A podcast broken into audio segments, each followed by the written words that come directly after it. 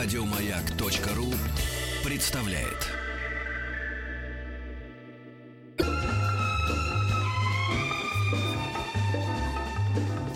Дышите глубже. С Петром Фадеевым.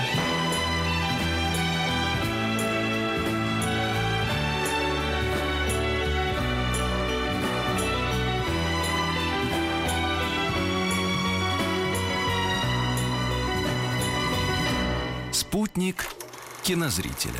Он же Антон Долин. Сейчас будет рассказывать нам о новинках. Сразу предупредил, чтобы мы не встревали в ближайшие перебивать, да, полчаса. Здравствуйте, ребята. Информации фильмов, много, да. времени Так что мы мало. молчим. Нет, перебивать можно сколько угодно, но не чрезмерно э, часто, потому что просто фильмов на этой неделе выходит, так бывает тоже, очень много. Иногда, особенно летом, особенно в конце лета, э, бывают такие недели, что вообще просто не о чем рассказать, действительно. То есть можно рассказать, но только поругавшись. А вот э, неделя сейчас, на удивление, какая-то, ну, мне кажется, приятная. Э, во-первых, потому что очень разнообразная. А, во-вторых, потому что, ну, действительно, в общем, в каждый из фильмов есть за что похвалить. Не то, что они все какие-то безупречные.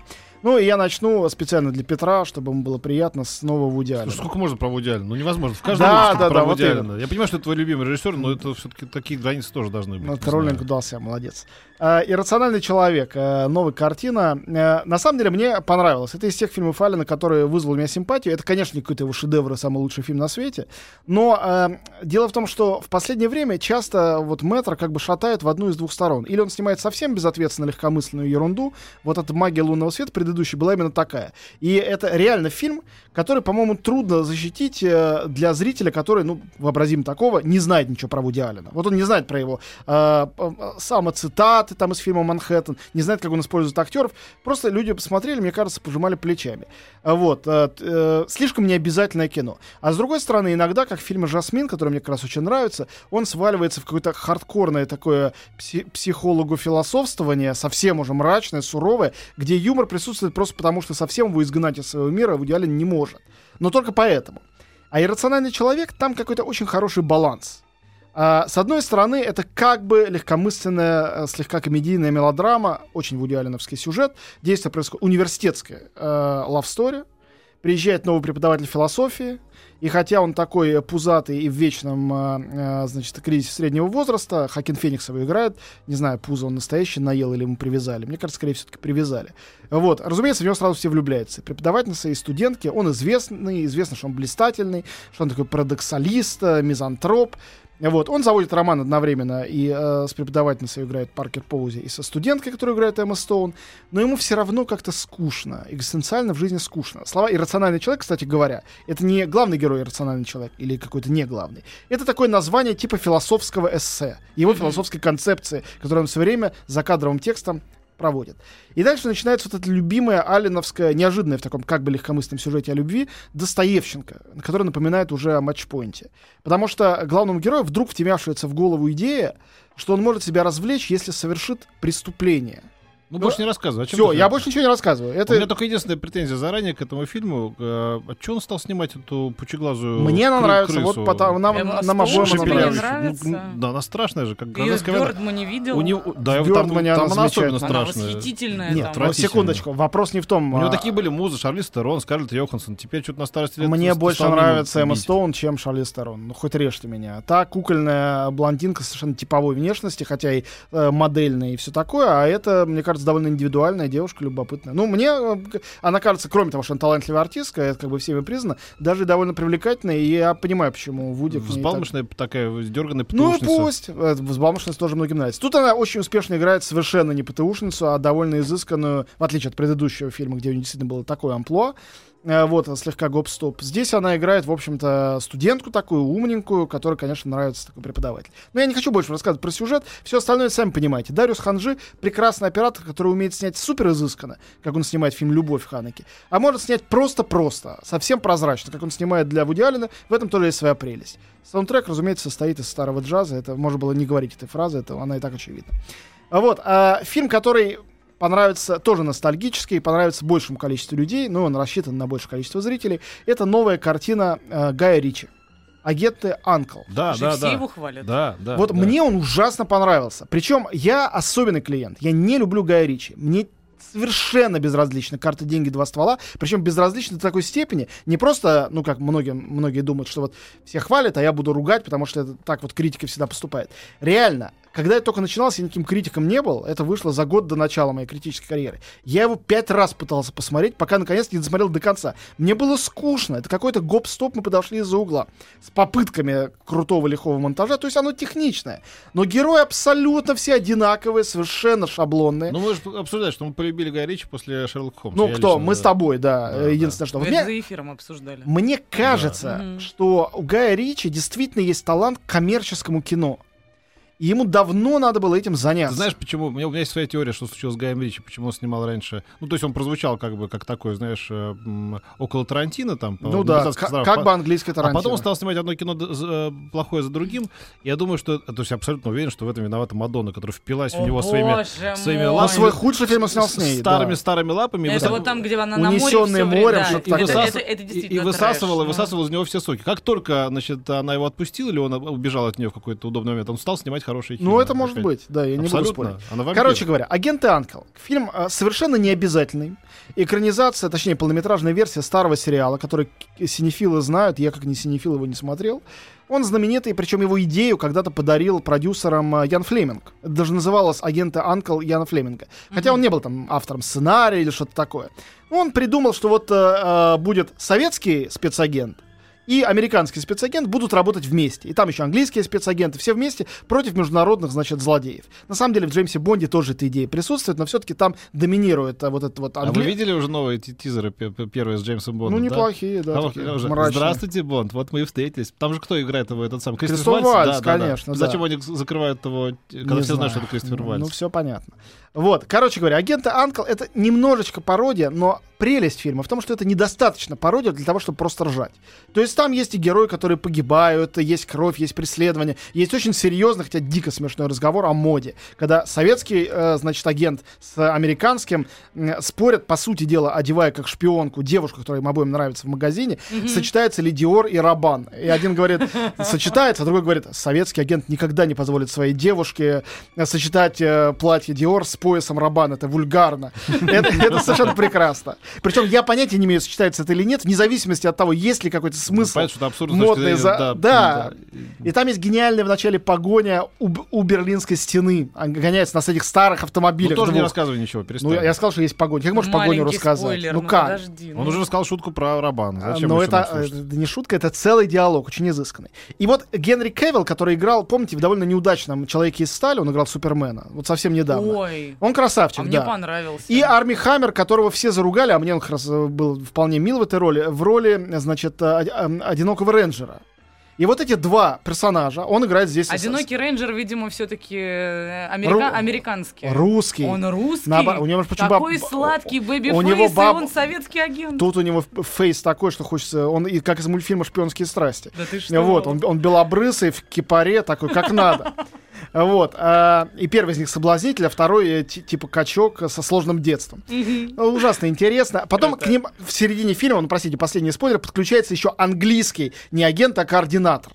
Ну, американский шпион, Мгм, да, мгм. русский, английский. Английского координатора играет Хью Грант. Ой. Ну и совсем как бы становится хорошо. Ну, я, конечно, ненавижу, как все нормальные люди, мелодрамы с Хью, с Хью Грантом, но Не, когда он... вещь прекрасная. На- чё, ну, Хилл мелодрамы не люблю. Когда он играет, значит, что-то такое самое ироническое, это прелестно. Да, да, да. да. Здесь он очень хороший. В общем, Слушайте, а коро- вы знаете гениальную историю про то, как Хью я с ним общался? Ты, ты брал мне интервью, нет? Хью не, ни он, разу он, не знаешь, он абсолютно такой же в жизни, такой вот э, Один надменный, холодный, значит, э, ироничный, такой язвительный, э, ненавидит, по-моему, всех э, баб, Всех. которые по по нему там типа сохнут, и при этом, по-моему, до сих пор не, не- не- не- нет у него детей. Две, две смешных истории про него. Значит, одна популяционная фотография, где он, значит, идет это мы потом успеем. Да, успеем за 25 секунд. А, идет с ребенком, явно, а, как- какой-то очередной его воздыхательница, и он так вот держит, как вот в фильме About a Boy, знаешь, когда вот он там Да-да. играл. А, а вторая история про то, как он, он еще и жмот. Он оставил случайно вместо 10 долларов или там 5 долларов 100 долларов э, на чаевые. И вернулся в этот ресторан, забрал 100 долларов. И он 40 просто минут. англичанин. Он просто англичанин. Совершенно другая психика. Но Нам- мне нравится, он Нам хороший. не понять.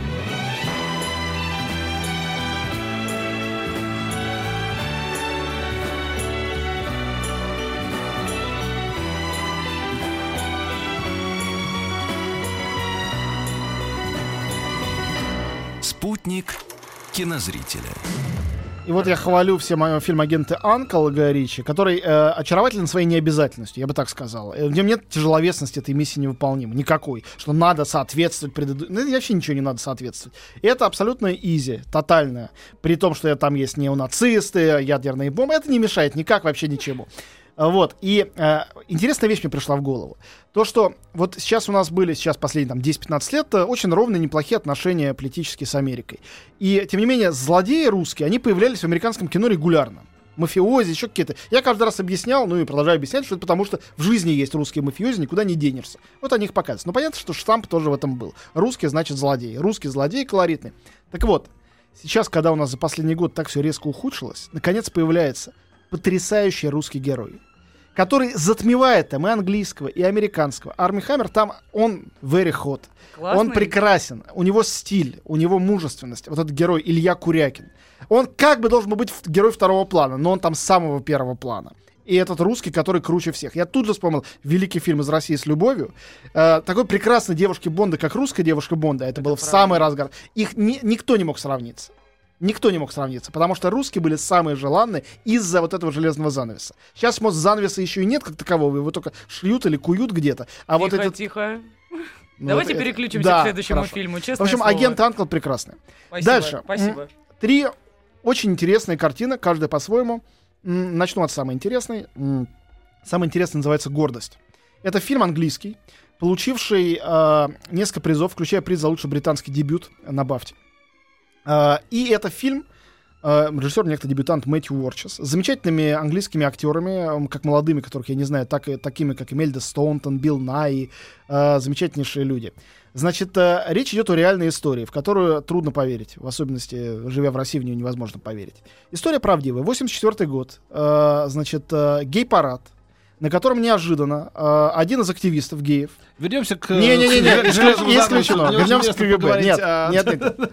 Вот. Один из активистов геев объявляет сбор денег на поддержку бастующих шахтеров. Зба- Помните, забастовка шахтеров, Да. 84 год. По всему Уэльсу, по всей стране. И дальше, э, значит, э, раз- разворачивается невероятная история, абсолютно правдивая, о том, как гей-сообщество и сообщество бастующих шахтеров подружились. Да ладно. Мне кажется, Это, чи- это гла- чистая правда. Мне кажется, ты уже говорил об этом фильме в этом эфире. Вот мне Нет. клянусь, у меня либо Нет. дежавю какой-то, либо я уже Нет, этого не было. Я впервые его посмотрел Там был э, бог, вчера. который живет в Брюсселе. Вчера, да, но вчера посмотрел. Это совершенно очаровательно, невозможно в это поверить. В конце рассказывается судьба этих героев, что с ними было. Женщина, которая там подавала кофе в этом Уэльсе, которая первая сказала, давайте пригласим их к себе, боялись, что когда они туда приедут, шахтеры их убьют, всех этих геев, из Лондона. Они становятся друзьями. Что эта женщина стала первой э, женщиной э, в парламенте от Уэльса и так далее. То есть у них у всех очень интересные судьбы. И там гениальный саундтрек, э, там э, Queen, Pet Shop Boys, все на свете э, хиты Все того времени. английские, английские группы. Да, и, э, честно говоря, вот всем людям с болезнью, я уверен, что это болезнь гомофобии и прочих фобий, я бы просто прописывал этот фильм. Тем более, что это правдивая история, абсолютно настоящая. Э, называется «Гордость», она же «Прайд». Отлично. Дальше. Фильм «Подарок». Э, тут никакой политики уже нету. Это был фильм о глубоком кризисе буржуазной морали, я хочу отметить. э, Да. Наше мнение. Но где эта буржуазная мораль в какой стране, мы не будем указывать пальцем. Ну, глубокий кризис. Ну, кризис глубокий, да, это конечно. Давайте про фильм А, «Подарок» фильм поговорим. «Подарок». Да чего А, уж теперь. Э, Режиссерский дебют Джоэла Эдгертона. Это человек, которого вы точно видели в фильме «Великий Гэтсби» э, в роли Тома Бьюкинена и видели в роли фараона в фильме «Исход» э, про Моисея. Замечательный австралийский актер, очень Мгм. талантливый, вдруг решил сделать э, режиссерскую картину. Малобюджетная картина, маленький триллер э, с превосходной прессой американской, все критики в восторге. История супружеской пары, которая приехала из Чикаго в маленький городок, муж там нашел вроде бы работу, у жены был выкидыш, э, ну это все на самом начале рассказывается, это не, там не спойлер. Мгм. У них, в общем, им хочется заново строить свою жизнь. Вдруг на пороге появляется одноклассник мужа, который вырос в этом городе, и он хочет дружить с ними семьями. Но он чудак, он странный такой. Вот его играет, собственно говоря, этот Эдгартон. А пару играет, э, значит, э, Джейсон Бейтман и Ребекка Холл, которые из Вики Кристины Барселоны, Вики. Да-да-да. Э, Вот. И нам кажется, что это история о маньяке. Но выясняется, что не совсем. Я не хочу больше ничего рассказывать, потому что у триллера необычное разрешение. И это нечто такое, с одной стороны, совершенно хичкоковское, с другой стороны, похожее на фильм Ханеке «Скрытое». То есть это очень необычная, довольно жесткая картина с замечательными молодыми актерами разыгранная Мгм. и э, совершенно э, э, ну нетривиальным сценарием, который написал вот этот вот э, как бы австралийский артист качок, э, ни- никакими интеллектуальными супер ролями не прославившись, но вот такие вот иногда сюрпризы, подарки открываются в каких-то людях, э, от которых не ждешь. А мне Ребекка Холл нравится, кстати. Ребекка Холл очень хорошая. И она очень здорово тут играет, кстати говоря. Но это фильм на, тро- на трех актеров. У всех троих там роли такие полноценные. Ну, И на- на- наконец, по- надежда в том, что еще я раз сравниваешь с Ханеки, значит, там не будет вот этих всяких мозгов. по Не-не-не-не-не. Не, все, кровище. все очень, очень умно и очень все на психологии только. Мгм. И, наконец, последний интересный фильм этой недели называется «Кто я?». Подожди, как этот последний Подарок. Подарок. да. Название это худшее, что в нем есть. Название не индивидуальное. Этих подарков 10-15 фильмов, которые так называются, есть. Фильм «Кто я?». Это а, немецкая картина. Немецкие фильмы редко до нашего проката добираются. Ка- чисто коммерческая. Это а, немецкий а, бойцовский клуб, я бы так это сформулировал. А, тем самым я немножко намекаю на то, что там в конце будет неожиданный твист, переворот сюжета, не буду говорить какой. Это история молодого хакера. Хакера, который проводит ряд э, зверских всяких атак, и весь фильм — это ретроспективный рассказ о его судьбе, его исповедь э, следовательницы, которая, с которой он а, оказывается один на один. Молодой невзрачный паренек, который от всего мира отгороженный тем, как он молодой и невзрачный, становится суперзвездой э, мира хакеров и взламывает все на свете серверы. Как это происходит? Очень современное кино, очень вторичное с точки зрения э, сценария, но потрясающе технично сделано. Я когда смотрю некоторые немецкие фильмы, некоторые французские фильмы, я иногда дико им завидую, потому что я вижу, как люди без больших возможностей бюджета, только за счет актерского мастерства, делают невероятно крепкие, классные фильмы. Они не похожи на наши разлепистые, расползающиеся блокбастеры. Они не похожи на наш арт-рынок э, дико претенциозный, социальный. Это развлекательное кино для молодежи. Внятное, быстрое, поверхностное, всем понятно. Ну, как «Беги, то, беги Лола, беги» когда-то была сделана. Это, может быть, не уровень «Беги, Лола, беги», но это то же самое направление. И в этом смысле фильму «Кто я?» я тоже рукоплещу, не считая его э, супершедевром. Я его, особенно молодым нашим слушателям, э, там, не знаю, от 18 до 25, очень э, как бы сильно рекомендую. Шубись, новости уже идут.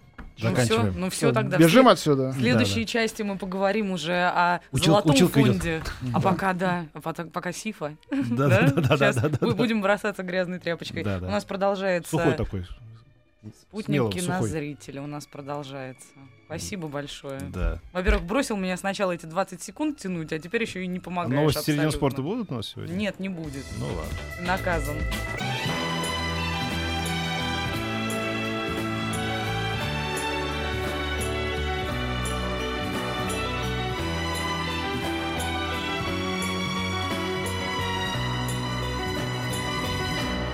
Спутник кинозрителя. Он же Антон Долин, и мы переходим к моей любимой части.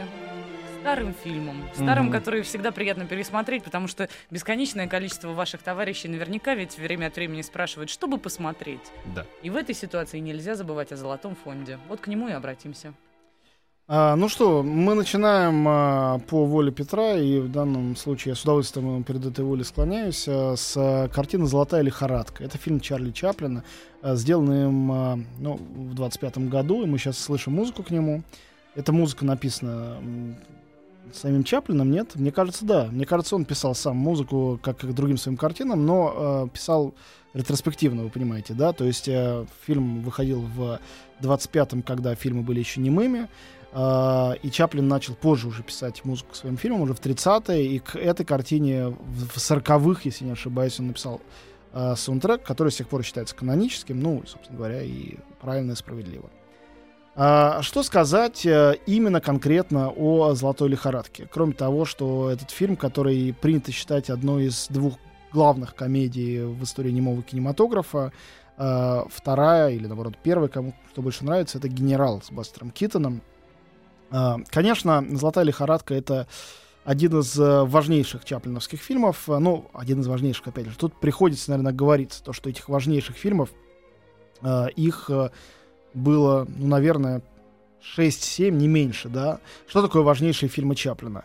Это, конечно, «Малыш», который считается его первым полнометражным фильмом. На самом деле, строго говоря, первый полнометражный фильм все-таки прерванный роман Тилли, так называемый, 14 года еще, когда, в общем, не было еще образа бродяги, э, образа Шарло, так называемого этого бродяги Чарли. Вот, ну, «Малыш», хорошо, 21 год, э, э, «Золотая лихорадка», «Цирк», «Огни большого города», «Новые времена», «Великий диктатор». Это сколько? Шесть мы насчитали, да? Вот шесть картин, которые совершенно точно э, ну, меж, между ними сравнивать фильмы Чаплина можно, можно только по принципу «мне ближе это» или «мне больше нравится то». Не существует никаких больше ну, э, умопостижимых э, способов э, на какой-то шкале их как-то выстроить. Ну, или, можно сказать, какой более ранний, какой более поздний. А, так вот, «Золотая лихорадка» скорее из ранних. Это фильм, который считается э, по разным значит, подсчетам третьим или четвертым полнометражным фильмом Чаплина. Но а, надо понимать, что третий или четвертый фильм в данном случае это не говорит о том, что он а, там молодой или начинающий а, режиссер, а, потому что к этому моменту на его счету уже десятки коротких метров, какие-то актерские, какие-то режиссерские сделанные им. И вообще Чаплин к этому моменту является Э, величайшей звездой мирового кинематографа. Вот, э, ну, это, в частности, подтверждает э, знаменитый, так сказать, баян, неправильно сказать, апокриф, что Эйнштейн написал письмо Чаплину, О, что да. вы великий, э, потому что ваш фильм «Золотая лихорадка» понят, понятен всем. На что ему Чаплин ответил, говорит, и вы великий, потому что вас тоже знает весь мир, хотя вашу теорию относительности не понимает никто. Вот. Я не знаю, действительно считал это перепиской или нет, э, но мне очень нравится параллель э, между Чаплином и Эйнштейном. Мне кажется, между ними было действительно очень много общего. Вот. А, ну, не знаю, кроме усов, я имею в виду. А, то, что они оба воплотили совершенно колоссальный вот этот модернистский дух. Что такое модернистский дух? Ну, как я это понимаю. Это дух изменения человеческого сознания, эстетики, когда один человек верит в то, что, ну, как Фрейд в это верил, что он способен, как Ленин в это верил, что он способен, э, придумав какую-то систему или придумав какую-то эстетику, изменить вообще мир к лучшему. И очень странно, что пока люди верили в возможность таких изменений, эти изменения действительно происходили. Потому что после Второй мировой войны, которая разрушила все эти иллюзии, когда э, эра модернизма начала закатываться стремительно, и появилась эра постмодернизма, и все начали пережевывать и, и, и, э, чужие идеи, иронизировать на их тему, компиляциями заниматься, кончились люди, способные вот так вот взять и повернуть какой-то вот тайный ключ, который все изменит в голове. И э, почему Чаплин э, один из немногих людей, ну, как говорил про него же это был? Кажется, Бернард Шоу. Опять же, я вот боюсь соврать, потому что по памяти все это говорю, что э, Чаплин это единственный гений, рожденный кинематографом. Ну, понятно, что он это говорил в ранние времена кинематографа, еще до Филини. Вот. Но вот характерно, почему единственный? Потому что, э, в отличие от многих других э, величайших людей там, 10-х, 20-х, 30-х годов, э, Чаплин призывал милость к падшим. Он призывал э, гуманизму. Его героем был маленький человек. И э, мы все выросли на том, что с э, школы нас учат, э, ну и правильно учат, потому что великая русская литература стоит на этом образе маленького человека. Начиная с станционного смотрителя Пушкина, и потом Шинели, потом там бедные люди. Вот эти вот э, чеховские все герои, вот эти вот маленькие люди, незаметные, на которых никогда никто не направлял объектив. Начиная с Карамзинского и «Крестьянки любить умеют». Это бедная Лиза маленькая. Все, им тоже надо дать возможность выйти на эстраду, э, что-то сказать. Но вот здесь есть парадокс. Как сделать их героями, не погрешив против правды, не показав, что на самом деле в жизни они никогда героями не являются. Они всегда являются обиженными, битыми э, неудачниками. Как это сделать? И в особенности, как это сделать в Америке, которая вся подсажена на идею э, успеха. Вот как показать неуспешного, как неуспешного персонажа сделать героем? И вот Чаплин предложил несколько невероятно простых ответов на эту, казалось бы, нерешаемую задачку. Первое. Жанром должна быть комедия. В комедии, во-первых, может случиться все. Во-вторых, там над этим героем можно смеяться, но в то же время ему сочувствовать. И нет противоречия. И в-третьих, он соотнес и э, полностью слил вот этого персонажа с автором. То, чего в великой э, гуманистической русской литературе никогда не было. Там всегда на маленького человека смотрел русский интеллигент все равно сверху вниз, предельным сочувствием, симпатией. А тут он сам и есть, вот то, его слияние с этим Шарло, с этим Чарли, это и есть величайшая победа Чаплина, я считаю. И тем самым он природный красавец, тонченный, да, он не потрясающе красивое лицо, когда ты смотришь на Чаплина без грима, невероятно красивое, и причем как его совсем молодого, так и пожилого Чаплина. А Вот. То, что он позволил людям над собой смеяться, это потрясающе. Чем особенно хороша именно «Золотая лихорадка»? Это главный, ну, хорошо, вместе с э, «Огнями большого города», главный фильм именно об успехе. Именно об этом. Об этой самой вот американской мечте, что ты приедешь, себе э, наберешь много золота и станешь, значит, э, из грязи поведешь в князи. Главный герой, э, вот этот вот бродяжка, попадающий туда, в эти снежные заносы, совершенно очевидно, что ему не судьба это все сделать. И здесь ужасно здорово то, что Чаплин показывает его противостояние не столько социуму, как всегда. Конечно, есть и социум, есть эти балы, куда он попадает непонятно как. Золотоискатели, дюжи, здоровенные мужики, которые готовы его съесть там в какой-то момент. А он маленький, жалкий, не приспособленный, не одетый, для своей тростью идиотской. Вот. а, Но дело не только в этом. Он пытается еще и сражаться с природой. И вот эти невероятно смешные сцены, помните, да, с этим домиком, который чуть не сносит ветром. Это же волшебник страны Оз чистый, да, домик э, Дороти, который сейчас куда-то унесет. А это же разобрано на цитаты уже. Мне Конечно. кажется, большинство людей, если вы не смотрели «Огни большого города», ой, ну, прошу прощения, «Золотую лихорадку», если А вы также сейчас «Огни это большого посмотрите, города», это вы все, и «Новое увидите, время». Это всё как бы один фильм. Это всё один вообще, фильм, да. Но вот здесь есть, тем не менее, этот внутренний сюжет очень Да. важный. Герой и природа. И ты понимаешь, что его неудачи, его вот это место в жизни внизу, э, э, значит, питательной Пищевой пищевой цепи, оно связано не с тем, что он как-то не так себя вел, не с тем, что ему в жизни не повезло, а с тем, что он, в принципе, человек против сил природы, он беспомощен, он ничего не может. Что он может? Он может только растрогать. И человек, который может растрогать и рассмешить, не имея шансов победить, он именно этим побеждает. Как позже побеждает силы гораздо более зловещие один из двух героев Чаплина в фильме «Великий диктатор». То есть там это противостояние силам природы становится противостоянием силам истории, извините меня. Это гораздо более концептуально. Но ему пришлось Чаплину еще много лет идти к этому, возможно, вершинному своему фильму, просто по сложности задач. Не художественных, а вот иде- идейных. «Золотая лихорадка» все-таки хранит еще вот эту ну, совершенно очаровательную наивность, э, чудесную, в которой можно себе позволить э, в главной роли снять э, вот Джорджи Хейл, там, кра- красотка. Она не- вообще нигде больше не снялась, по-моему.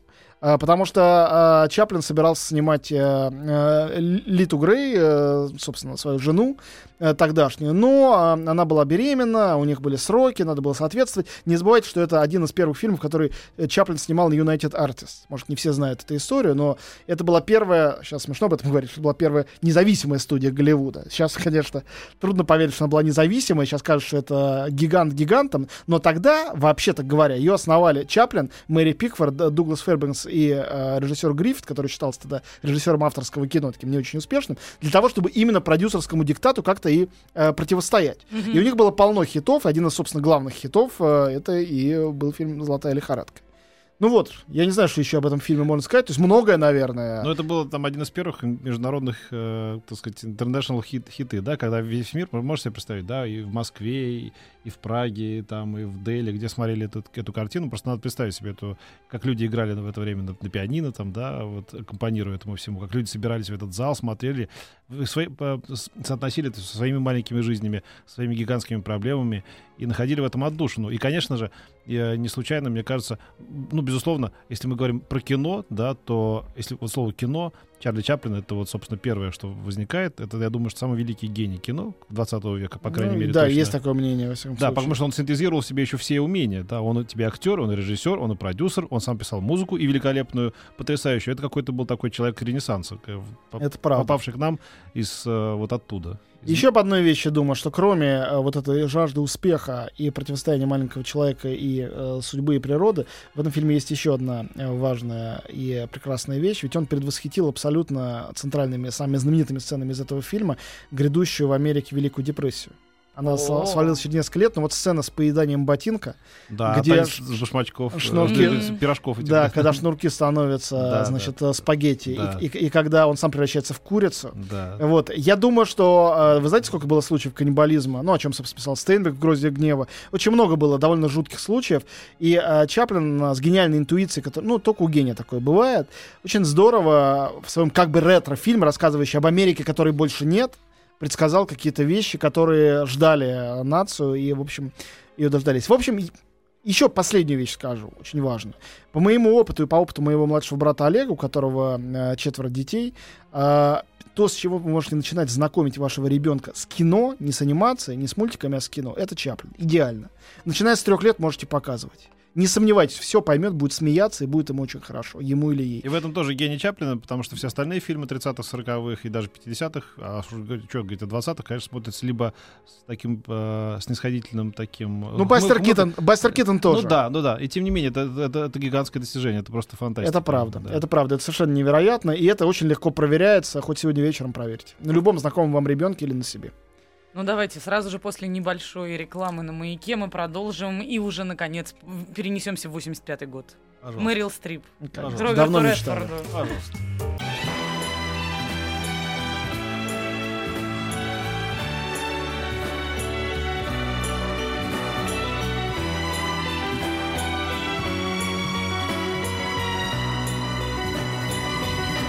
Спутник кинозрителя. Ну давай же, Антон, рассказывай скорее про фильм из Африки. Из Африки. Картина э, вообще. 1985 года. Ну, я ничего восхитительного в нем не вижу. Да ладно. Здрасте, до свидания, Да, Антон. да, нет, серьезно? Когда у тебя самолет в Америку? Еще не сейчас. Я в Африку придется- специально к Масаям поехала, потом с надеждой сравнить, такие они, как в кино вот в этом или нет. Окей, я скажу, что я об этом думаю. А, Дело в том, что из Африки это идеальный голливудский проект, когда а, режиссер, режиссер Сидни Поллок, человек а, совершенно не фантастических а, а, умений и способностей, после того, как был явно недооценен его шедевр, фильм «Тутси», ну, я считаю, это лучшая его картина, можно поспорить, но мне кажется, что это са- самая э, им пронзительная снятая Почему это недооценен? Он кучу денег заработал. там, Огромное количество, вроде. недооцененный премиями, Оскарами и всякими прочими очень важными, статусными. Так бывает, что академика как будто бы вот э, год-два прошло, они себя хлопнули по лбу, и следующую картину из Африки... такие же, как ты, сидели. Он что это? Он сделал просто роскошную комедию. Такую, такую типовую, такую жанровую, Нет, такую, ра- такую смешную. Не, не дадим мы никогда ему Оскара. Роскошные комедии я очень высоко ценю. Фильм из Африки, с моей точки зрения, это очень аккуратный, э, аккуратный, тщательный, по-американски собранный фильм, а, в котором нету ни гениальной актерской работы, ни гениальной режиссуры. Есть прекрасная натура, очень хороший, но тоже, конечно, не гениальный литературный первоисточник, замечательные суперпрофессиональные двое актеров, трое актеров на самом деле, потому что, э, может быть, мне больше всех там и нравится Брандауэр. Э, Клаус Мария Брандауэр, замечательный немецкий актер, о котором мы, мне кажется, кстати, вообще впервые говорим в нашем эфире, вот, и э, о которых мы говорили много, много что Мэрил Стрип и Роберт Редфорд, э, играющие там пару, но пару с самого начала и до конца не вполне друг с другом совпадающие. Это очень важный момент. А Вот. Из этого всего, из материала биографической книжки, то есть это такой автобиографический роман, замечательный. Мне это как раз говоря. кажется, что из-за довольно средней книжки, довольно занудные там старые бабы. Не они- выдающийся. Да, но они, они- да, она- они сделали, ну, я имею в виду все, все четвером, там, с режиссером и с композитором Джоном Барри, чью музыку мы сейчас Да, великолепно да, музыка слушаем. хорошая. Потрясающе, да. А, они как раз сделали что-то большее, чем просто экранизация. Ну, я была в Африке, потом у меня был один мужик, потом другой, а потом... Не-не, конечно, нет. Но и в книге не только это. Значит, о чем, как мне представляется эта история? Эта история, конечно, о цивилизованном человеке, который пытается а, сделать некую перезагрузку себя, а заодно для нас, для зрителя, перезагрузку всей цивилизации, носителем которой мы являемся, а, уехав туда, где этой цивилизации нет. В данном случае в Африку. Вот о чем эта картина. И я думаю, что это именно прельщает в еще большей степени, чем экзотическая натура. Сюда входят и туземцы, и животные, и э, э, пейзажи. Все это замечательно снято, кстати, очень хорошим английским оператором Дэвидом Уоткиным, который все это снимал, и который с Полоком много где работал, не только здесь. Вот, э, вот о чем рассказывает эта картина.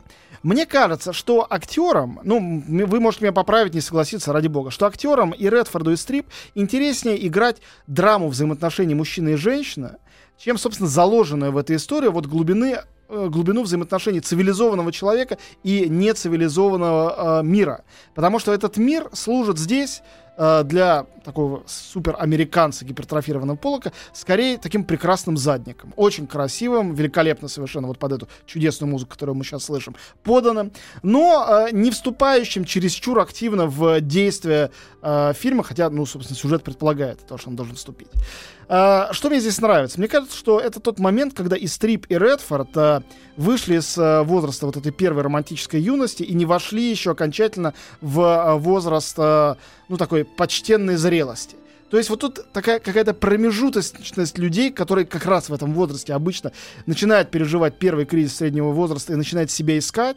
А, это очень удачный кастинг. Не потому, что они звезды, не потому, что они хорошие актеры, а потому что вот какой-то правильное совпадение возрастное и качественное актеров и персонажей. Ну, мне так кажется.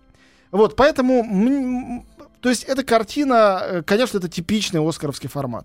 Фильм, в котором есть все. Есть суперзвезды, есть красота, есть любовь, есть драма, но не чересчур много, любовь, но не чересчур Слушайте, острая. пу- пусть Антон сейчас и наговорил вот эту всю историю. Да там нет. такая красота. Да, не там- слушайте Антона, Пусть это просто Не- декорации, да, да, но там Да, такая не слушайте, Африка. послушайте, послушайте. Не, слушайте, не- не слушайте Антона, а критики, знаете, они чем отличаются? Они приходят в ресторан, как он был? А, а, а, знаете, потрясающий десерт, а, а, очень вкусное основное блюдо, а, прекрасный гарнир. Меня обслужили как никогда в жизни. Что вы скажете? Отвратительно. Знаете, там же не было кусочка какашки, меня не, не обхамили, никто, не- я не, не проглотил зубочистку. Это неинтересно. Я просто вкусно поел и прекрасно, э, пол, прекрасно впечатление об этом ресторане. Вот Спасибо, что- Петр, за эту рецензию на меня. Но я хочу сказать, что... Это не только, это вообще кинокритика. Я не подписываюсь, кстати, под этим. Обращаю внимание. Нет, э, есть очень простая вещь. Это эмоциональный какой-то отклик от фильма, который ты получаешь или нет. Когда ты смотришь и анализируешь, вопреки известному стереотипу, далеко не каждый критик так смотрит. Иногда надо заставлять себя анализировать, потому что тебе хочется там смеяться или плакать в кино. Вот, например, анализировать Чаплина я не могу. Мне каждый раз смешно, когда я его смотрю. Вот. А иногда мне хочется плакать, когда я смотрю там финал «Огней большого города». Я понимаю, что это неприлично сентиментально, но я не могу ничего с собой сделать. Когда я смотрю фильмы из Африки, я думаю, хорошая актерская работа, м, камера интересно поставлена. И вот это и есть для меня недостаток фильма, на Ну, самом Слушай, деле. ну это все недостаток. Любое кино в сравнении с Чаплином Нет. будет недостатком. Ну, Ты тоже сравниваешь, это знаешь. сегодня ты заставил меня их сравнивать, э, предложив рассказать про эти два фильма в одном эфире. Давайте это невольное Шостаковича буду с Бетховеном сравнивать и найду... Оба массу- хороши. Да, ну так это тоже хорошо по-своему. Там Ну, я не говорю, что это плохо, просто... это великолепное, великолепное кино. Э, Потом столько до этого было, и потом снято мелодрам на аналогичные темы, и все они проваливались. В том числе вот этот фильм, как он там, «Покидая Африку» или что-то еще. Да, согласен. Вот это все туфта. А вот это великолепное, просто прекрасное, гармоничное, э, слившееся вот во всем э, кино. Мне кажется, твердая пятерка. Все равно напоследок скажу, что если вы Скажи, хотите э, да, полюбить Сиднея Полока, то начните э, с фильма «Тутси», потом посмотрите Ну, «Загн- хорошо, тогда начните- «Загнанных нач- лошадей пристреливать не правда ли?» и «Три дня Ну, Кондора». конечно, а потом, да, да. после этого, э, отдохнув, выдохнув, э, вы можете включить себе расслабленный фильм про красивую Африку и прекрасного... Один из лучших дуэтов вообще в мире, мне кажется, был Мэрил Стрип и, и, и э, тот самый Роберт Роберт. Редфорд, да? Да. Но мне больше Мало всего по- понравился э, Клаус Мария Брандауэр. И давайте на этом э, абсолютно, мне кажется, позитивном моменте, который всех нас объединит, Да. Сегодняшний эфир закончим. Да. Ну а через неделю здесь услышимся вновь. Да. Давайте. Спасибо, Спасибо. большое. Антон Долин рассказывал нам о, о фильмах, а дальше будет Эврика. Еще больше подкастов на радиомаяк.ру.